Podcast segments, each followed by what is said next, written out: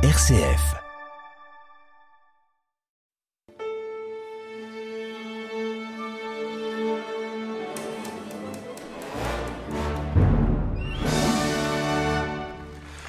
Bonsoir et bienvenue, je suis ravi de vous retrouver au cœur de l'Orchestre national de Lyon vous le connaissez, vous le voyez souvent sur la scène de l'auditorium. C'est un des deux super solistes de l'ONL. J'ai le plaisir d'accueillir Giovanni Radivo ce soir. Bonsoir Giovanni. Bonsoir. Merci beaucoup euh, d'être avec nous. La dernière émission, on parlait du violoncelle à l'intérieur de l'orchestre. On va évidemment parler avec vous du violon qui a de multiples emplois euh, dans un orchestre symphonique. Mais vous, Giovanni, vous avez une grande formation avant d'arriver euh, à l'ONL déjà très très ouverte euh, sur les différents répertoires du violon, évidemment classique, mais aussi baroque. Vous avez travaillé notamment avec euh, Carmignola ou avec Giovanni Antonini, vous étiez venu nous parler de Haydn. Donc vous avez euh, comme ça une vision musicale, je dirais, de, du baroque au classique. Oui, j'étais toujours très curieux de explorer aussi des domaines qui n'étaient pas forcément les, les miens. J'ai eu une formation tout à fait euh, classique en conservatoire, euh, d'abord en Italie, après euh, en Suisse, à Genève et après en Hollande. Et c'est vrai, c'est peut-être pendant que j'étais à Hollande, c'était probablement impossible de ne pas tomber dans le charme du baroque et de la culture musicale baroque en Hollande, où il y a une très très grande tradition dans ce domaine. Et, et, et, là, vraiment, pour moi, c'était quelque chose d'impossible à éviter, de commencer à explorer ce répertoire, aller voir des concerts avec des formations baroques, côtoyer des musiciens baroques. Du coup, tout, je crois que tout est parti de, de là-bas, des Pays-Bas. Et au point de, de jouer du violon baroque et du vieux, vous aviez deux instruments ou simplement vous vous nourrissiez du baroque en gardant un violon classique pour jouer Alors c'est toujours un peu compliqué au début parce que souvent on n'a que notre instrument, du coup on bricole un peu, on, essaye les cordes baroques, un boyau. Euh, du coup au début c'est un peu ça. Après euh, euh, par des connaissances on se fait prêter un violon baroque. Du coup on, peut vraiment essayer cette euh, sonorité tout à fait particulière et différente sur un un violon baroque euh, monté encore d'un boyau. Du coup, voilà, il y a eu un peu toutes ces étapes euh, et, et, maintenant j'ai la chance en fait d'avoir aussi un instrument ancien italien que je peux utiliser pour, pour, pour le répertoire baroque et qui est idéal euh, pour ce répertoire-là. Que vous utilisez aussi à l'auditorium Non, à l'auditorium, j'utilise un autre instrument, c'est un, un viome, un instrument français euh, d'un très grand luthier français du 19e siècle. Du coup, voilà, à l'auditorium, j'utilise celui-là et pour les vraiment pour les programmes baroques, cordes en boyau, j'utilise plutôt un, instrument italien du 18e. et il y a une technicité entre les deux euh, très différente ou c'est simplement une question d'adaptation avec la même technique de doigt? Non, non, c'est très différent. En fait, euh, c'est des écoles très différentes. Déjà, sur un violon baroque, normalement, on n'a pas le support d'un barre ou d'un un petit coussin pour tenir le violon. Euh, l'archer baroque est complètement différent et plus plus court. La courbe de l'archer est, est, est, opposée à la courbe d'un archer moderne. Et, et il est plus léger. Du coup, c'est tout est différent et il faut vraiment apprendre. Moi, moi j'ai appris sur l'état. Je dois avouer que j'ai pas eu des, des, des, des professeurs de, violon baroque, mais j'ai appris en, jouant dans des groupes baroques comme le Jardin Armonico, parce que j'avais connu euh, Giovanni Antonini, son directeur, euh, pendant des concerts euh, un peu à droite à gauche en Europe. Du coup, il m'avait invité dans son groupe. Et là, côtoyant les autres violonistes, j'ai vraiment pu euh, commencer à vraiment apprendre le maniement de cet instrument qui est très différent. Et après, aussi, je dois dire, en passant des heures à lire euh, différents traités chez moi, j'ai vraiment des kilos, je dirais, de, des traités d'exécution musicale et violonistique baroque que j'ai pu lire et avec lesquels je me suis j'ai pu me, faire une culture euh, vraiment euh, dans ce domaine. Et c'est là où vous avez une ouverture d'esprit euh, magnifique, parce que moi j'ai l'impression que pour la musique, disons, d'avant Bach et Mozart, où il n'y a pas, où l'auteur, disons, n'est pas forcément central dans la conception, même s'il y a déjà des auteurs, il faut, c'est une autre philosophie musicale. C'est une philosophie plus proche de, de la Renaissance, des variations, d'une harmonie universelle, d'une sublimation des sentiments universels que euh, d'une œuvre personnelle. Euh, on joue Wagner, on joue Puccini, on joue un grand auteur. Ouais, ouais, il y a il y a différentes choses qu'on peut euh, mettre en évidence. En fait, la première chose, c'est que dans tout le répertoire baroque et même jusqu'à Mozart, à Haydn, en fait, les, les, les compositeurs n'écrivent pas vraiment des indications d'exécution sur leur partition. Du coup, en fait, ça, c'était presque quelque chose de sous-entendu, comme on pouvait faire une phrase ou comme on pouvait attaquer une note euh, selon euh, l'ambiance euh, du moment ou l'harmonie du moment et, et, aussi faire ça, disons, en suivant cette théorie des affects qui, est, qui est très particulière, qui donnait vraiment une signification particulière à chaque, par mhm. exemple, à chaque tonalité. Mhm à chaque saut, euh, un saut de sixième, un saut de septième, c'était pas la même chose qu'un saut de tiers, un saut mhm. d'octave. Du coup, tous ces genres de, choses étaient des choses que les compositeurs prenaient pour euh, acquis et, les, les, exécutants, en fait, ils avaient juste un espèce de squelette en regardant mhm. leur musique. Mais en fait, toutes les connaissances qu'ils avaient, c'était ça qui leur euh, permettait d'interpréter la musique. Alors qu'après, quand on a passé au 19e siècle, les compositeurs ont commencé à écrire de plus en plus de, euh, disons, de directives mhm. d'interprétation. Mhm. Et, et, petit à petit, tout ce, ce savoir-faire et tout ce, vraiment cette esthétique musicale euh, du baroque, un peu euh, et d'interprétation tout court, c'est un peu perdu. Et, et, mhm. tout le monde, en fait, euh, se basait que sur ce que le compositeur avait écrit. Mhm. Après, il y a, par exemple, on voit bien dans les dans la musique de Mahler, euh, Schoenberg, euh, vraiment dans le tard de romanticisme, tout est, est écrit. Mhm. Et même quelqu'un comme Stravinsky est arrivé jusqu'à dire que ma musique s'interprète pas, elle doit juste être jouée. C'est-à-dire, il, faut juste suivre ce que j'ai écrit, mais n'interpréter surtout pas ma musique. Euh, voilà, du coup, on est passé de, vraiment d'un excès à l'autre. Alors que pour un interprète comme vous, euh, dans le baroque, il y, a aussi plus de, de fait, plus de liberté dans l'interprétation, ce qui n'empêche pas euh, d'être infiniment respectueux de du répertoire d'affect et du style parce qu'il y a des grands styles Vivaldi Handel sont ont pas les mêmes styles mais est-ce qu'il y a aussi de, de votre part l'improvisation, c'est aussi une forme d'écriture, mais disons plus de, largesse pour l'interprète que vous êtes dans ces musiques. Oui, en fait, euh, avant un peu le mouvement, disons entre guillemets baroque, en fait, on interprétait un peu cette musique de, façon assez euh, plate. Et, parce qu'en en fait, on, euh, attendait juste, on regardait juste ce que le compositeur avait écrit. Et, et en fait, on, on, on, jouait cette musique euh, comme on aurait joué une musique de, du tard de romanticisme. De, et du coup, ça, ça faisait des, des, des, des, interprétations un peu, un peu plates, un peu euh, voilà carrées comme ça.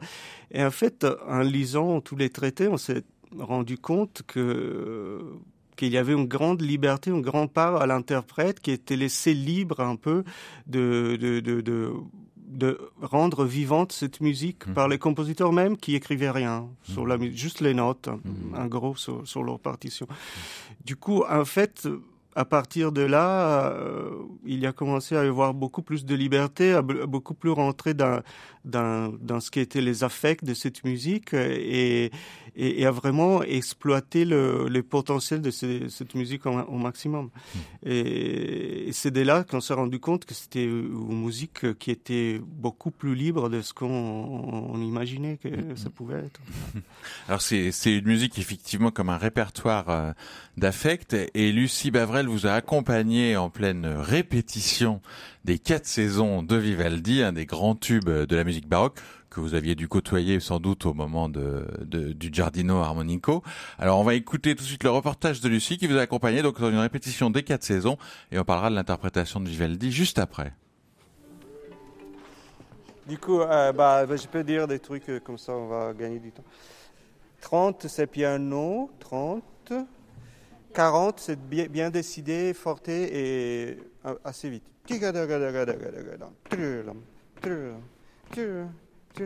Par contre, 48, ça commence plutôt piano.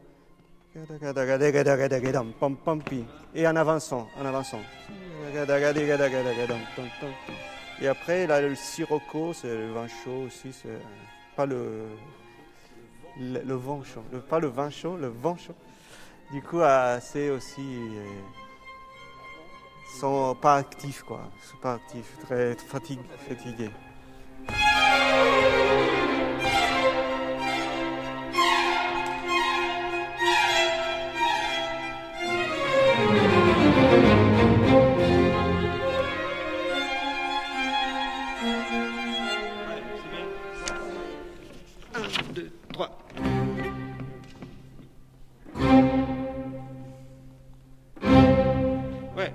Peut-être euh, un peu plus d'attaque.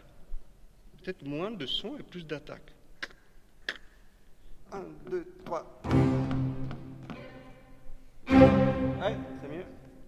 Oui, on continue. 1, 2, 3.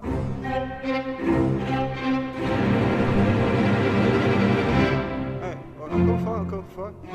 Fais attention que des fois, quand on ralentit sur les 1, 2, 3.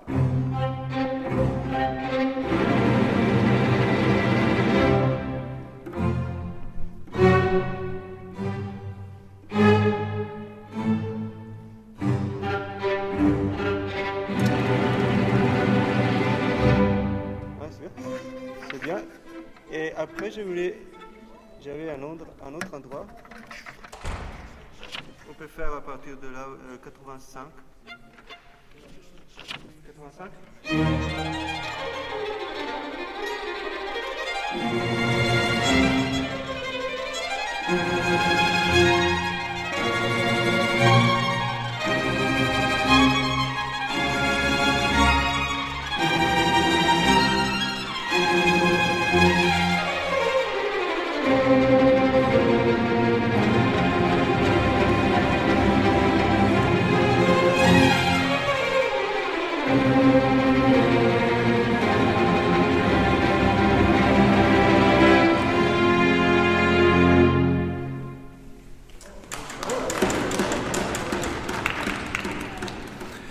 Voilà un extrait au cœur des quatre saisons dirigé et joué par mon invité Giovanni Arrivo au violon.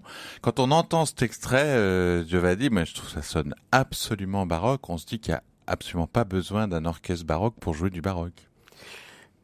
Effectivement, on, peut, je crois aussi avec euh, des instruments modernes, se, rapprocher à, un esprit mmh. euh, et, et, à, une volonté du compositeur, je pense.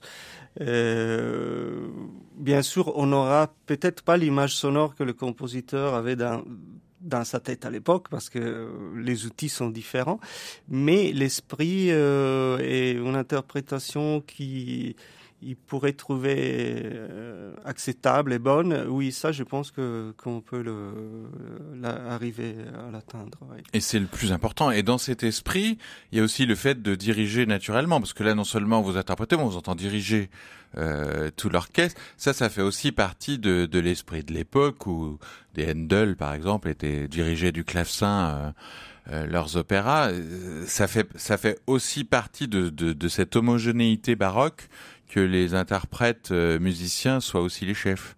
C'est clair, à l'époque, euh, le rôle du chef d'orchestre n'existait pas, peut-être juste pour des très très grandes œuvres, euh, à l'époque de Lully. Voilà, on sait que Lully dirigeait un peu son orchestre, mais en fait, souvent c'était le, premier violon, donc on appelait le Concertmeister, qui dirigeait l'ensemble parce que aussi les effectifs étaient plus petit, plus euh, plus réduit. Du coup, en fait, on n'avait pas vraiment besoin de, de, cette figure de, de, chef d'orchestre qui qui est né en fait finalement euh, de façon définitive euh, au 19e siècle avec mmh. euh, Mendelssohn, avec cette voilà à partir de là.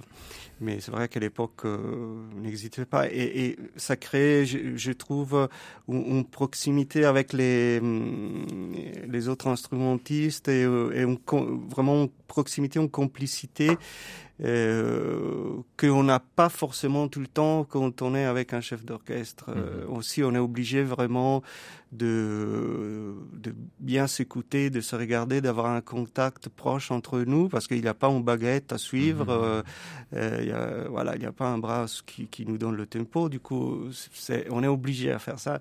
Et surtout pour un orchestre comme, comme la nôtre, qui est un orchestre qui, qui fait beaucoup avec des chefs d'orchestre, je trouve que c'est bénéfique aussi de temps en temps de faire des, des programmes comme ça son chef. Euh, et est-ce que le fait d'avoir croisé la route de quelqu'un comme Giovanni Antonini et le Giardino Armonico, moi je me souviens que la sortie des quatre saisons euh, par le Giardino Armonico, c'était une, une, pure révolution. C'est-à-dire euh, ce côté très jaillissant, euh, très sensuel, très expressionniste on l'avait jamais entendu comme ça et j'imagine qu'il vous en est resté quelque chose de travailler avec lui. Bien sûr, bien sûr. Je dois dire qu'avec Anthony Le Giardino Armonico, j'ai plutôt fait du répertoire allemand, Handel, Bach. Et, et, un peu de répertoire italien, mais c'est quelqu'un qui, qui, qui vraiment m'a, beaucoup transformé je, dans ma vision du, de la musique. Et pour les quatre saisons et sur, euh, particulièrement, je pense que la figure qui m'a plus le marqué, c'est, c'est Giuliano Carmignol. Mmh. Euh, je les ai travaillé avec lui euh, euh, il y a 35 ans, je crois, euh, quand j'étais étudiante à euh, étudiant à Vérone. Et, et, Vous êtes de Vérone. Hein. Oui, voilà. Et en fait, il, il m'a vraiment marqué beaucoup par son jeu très souple, par, euh, par une fluidité de jeu et une utilisation de l'archet avec beaucoup de vitesse, beaucoup d'air dans le son. Et moi, j'étais pas forcément dans cette style-là à l'époque. J'avais, j'étais assez, j'avais un jeu assez musclé, disons. Mmh. Et lui m'a vraiment, ouais, lui m'a vraiment aidé à trouver cette souplesse qui est très très euh, aussi caractéristique d'une école un peu vénitienne mmh. du, du jeu le violon. Mmh. Et, et du coup, j'ai pu vraiment rentrer un peu dans cette optique, dans, dans ce monde-là et et ça m'a beaucoup aidé pour, pour tout ce répertoire. Mmh. Alors il y a un autre chef baroque que vous allez fréquenter en mai sur la scène de l'auditorium et que vous connaissez bien parce qu'il est venu souvent euh, jouer avec l'ONL et diriger l'ONL, c'est Ton Koopman, grand spécialiste de la musique baroque, de Bach euh, aussi euh, beaucoup. Et là, on va, on va, on va franchir la Manche puisque vous avez joué la Water Music de Handel. Alors j'imagine que c'est pas donc une musique comme ça de feu d'artifice euh, anglaise, puisque c'était le moment où Handel euh, avait été naturalisé anglais, j'imagine que l'état d'esprit est pas le même que pour la musique vénitienne. Non, non, c'est sûr. c'est sûr, c'est pas la même chose. En plus, c'est ces deux pièces qu'on va jouer, euh, la musique de l'eau et, et euh, la musique pour les feux d'artifice. C'est vraiment deux des suites euh, un peu de célébration, mmh, des festivités ouais. euh, royales. Et elles étaient aussi conçues pour être jouées en plein air. Du coup, c'est c'est une musique qui, qui en fait conjugue un peu de la solennité avec de la festivité. Mmh. Euh, c'est c'est très joyeux, mais en même temps très solennel, euh, avec une, une, très grande noblesse, et mais aussi un caractère presque guerrier de temps en temps. D'ailleurs, mmh. euh, il paraît que le roi euh, Georges, euh, quand Handel a écrit les musiques pour les feux d'artifice, ne voulait pas d'instruments à cordes parce qu'il trouvait que c'est ils étaient trop doux, un peu trop voilà, il voulait que des instruments guerriers, des instruments qu'on utilise dans la guerre, c'est les, les, instruments avant, les timbales, les, mm. les trompettes, les bois. Du coup, il voulait que ça et du coup, Handel a été obligé malgré lui, à supprimer les parties de violon, de, les parties de cordes. Et qu'il a quand même après réintroduit pour les pour la postérité. Mais mais c'est vrai que pour les exécutions à l'époque, il y avait que des instruments avant et en plus avec une formation géante avec 24 hautbois, 12 euh, euh, clarinettes, 12, euh, 12 bassons, 9, ah trompettes. c'était quelque chose d'incroyable. Surtout pour l'époque, oui, c'était incroyable. Mais là, vous allez quand même bien jouer du violon dans cette version, Giovanni. Oui, vous n'avez pas joué de la trompette, rassurez-moi. c'est ça. On va, en fait, on va, on va les jouer selon le, les souhaits d'un Handel, finalement. Parce que Handel, dans ses opéras, utilisait les violons pour faire les sons de trompette. Par exemple, dans le Famille Combattere euh, d'Orlando. Donc, il, il, avait un vrai amour du violon. Je veux défendre le l'amour du violon euh, de Handel. On va se mettre tout de suite dans le bain de cette musique de fête et néanmoins de cérémonie. La Water Music, et c'est Ton Koopman qui la dirige. On en reparle juste après.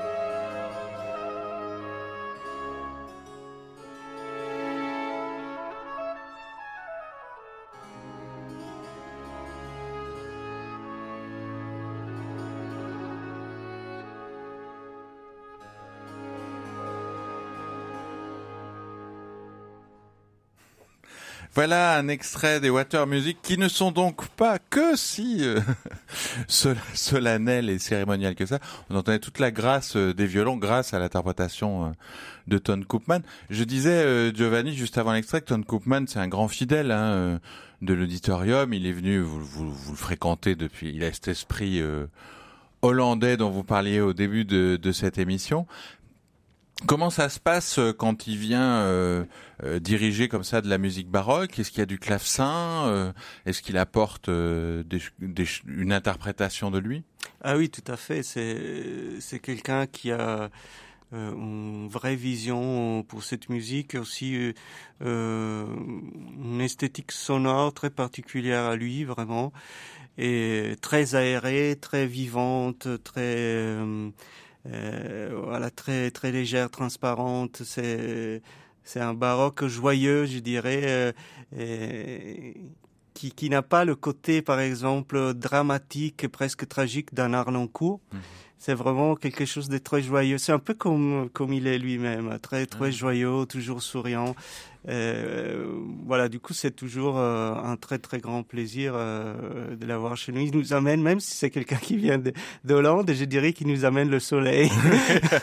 c'est un baroque très humaniste. voilà, voilà, oui, vraiment. Et l'émission passe trop vite, mais je voulais quand même vous faire parler de Nicolas Schepp-Schneider autour de Mozart, qui est euh, classique mais encore un peu baroque, parce que ça a été un grand interprète euh, au violon euh, de Mozart. vous aussi, vous avez dirigé des, des concerts Mozart il y a encore quelques temps sur la scène de l'auditorium. Est-ce que Mozart, c'est justement cette, cette figure de l'entre-deux qui rejoint vos deux amours de la musique classique où il y a déjà toute la modernité qui le suivra et des sources baroques? Ah, Tout à fait, Mozart, c'est... Je pense que ça serait impossible de concevoir la musique classique si Mozart était pas était pas là c'est c'est vraiment le, en tout cas pour moi, c'est la première figure qui, qui me vient à l'esprit quand je pense à la musique. C'est, c'est, il a, il a, il a tout pris de cette conception baroque et, et il nous amène avec sa musique vers, euh, vers un, un, avenir radieux, je dirais. C'est vraiment c'est on peut pas c'est comme l'oxygène quoi. On peut pas vivre sans lui. Et alors justement vous allez vous allez vous avez prévu de refaire d'autres euh, concerts euh, Mozart peut-être même avec Nicolas Schneider en duo ou d'autres symphonies Je sais pas, vous aviez dirigé une symphonie à un moment. Oui, oui bien sûr. Oui, bah, je dois dire que je vous fais peut-être euh, une petite révélation, mais probablement l'année prochaine, j'aurai un autre programme, son chef, et il y aura forcément du Mozart. et est-ce qu'un violoniste comme Nicolas, il vous inspire dans Mozart? Oui, bien sûr, oui. Bien sûr, c'est qu'on a joué avec lui la, la symphonie concertante, on va la refaire cette année. Et c'est quelqu'un, en plus, euh, départ de ses études euh, à Vienne. Il a, il a été longtemps à Vienne, je crois, une dizaine d'années presque. Et du coup, il a vraiment respiré cette ambiance euh, viennoise. Et, et, et, lui aussi, il a un, un, respect, une très grande admiration pour Mozart. Et, et, il joue ça magnifiquement. Oui, oui c'est sûr.